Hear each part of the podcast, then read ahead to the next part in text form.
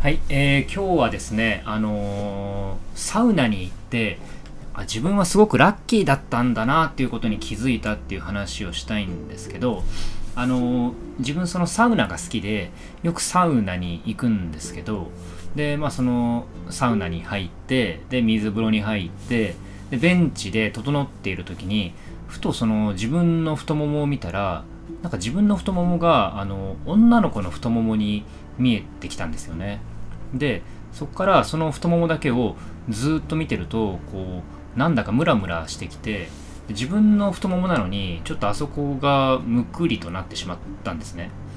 でその思い返してみると自分は中学高校は野球部だったんですけどその部活が終わって野球のユニフォームから制服に着替える時にあの一緒に着替えてる友達からあのジョニーは足が綺麗だなとかって言われてたんですね。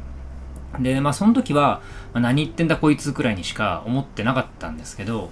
まあ、まさかこの20年弱の時を経て、まあ、今ここでその意味が分かりで自分の太ももに対してありがたみを感じるとは思いませんでした。でまあその私の太ももって、まあ、あんまり毛が生えてなくてでなおかつ日焼けもしてないので、まあ、すごい白いんですね。しかもその白い太ももがこう水風呂に入って急速に冷やされることによって赤くなるんです。でそうするとその白い毛が、まあ、白い、まあ、白くて毛が生えていない太ももに、まあ、赤い斑点みたいなものができるんですけど、えーまあそれそれ見てるとこう、まあ、サウナに慣れてない女の子が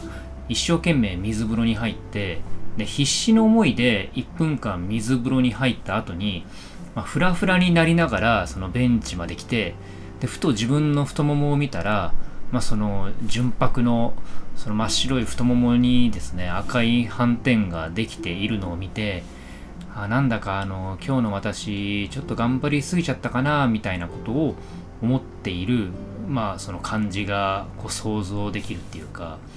でまあさらに言えばその男子風呂にあのなんかこんな可愛い女の子が一人紛れ込んでで男たちと一緒に、まあ、サウナに入って水風呂に入って整ってるとしたら、まあ、すごいその興奮する状況だなと思ったりして。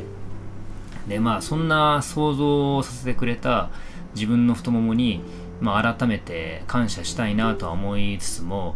まあ、ただその注意点としては、まあ、太ももより下に目線をずらすとそのすね毛が見えてしまうので、まあ、それを見ちゃうと一気に気持ちがなえるんですよね。だまあその周りにいる男性を見る分にはその可愛い女の子が男風呂にいるみたいなシチュエーションなのかなとかって思えたりするので、まあ、むしろ興奮できるんでいいんですけど、まあ、すね毛が見えるとああこれこの太もも自分のかとかって思って、まあ、現実に引き戻されてしまうのでまあそのサッカーで言えば、まあ、ミッドフィルダーみたいなこう視野の広さは、えー持たないようにして、まあ、こう常にゴールだけを見据えてるフォワード目線っていうかだまあ自分はもう常に自分の太ももだけに集中しながら、まあ、今後はサウナで整整っていきたいなと思いました。はい、えーではまた。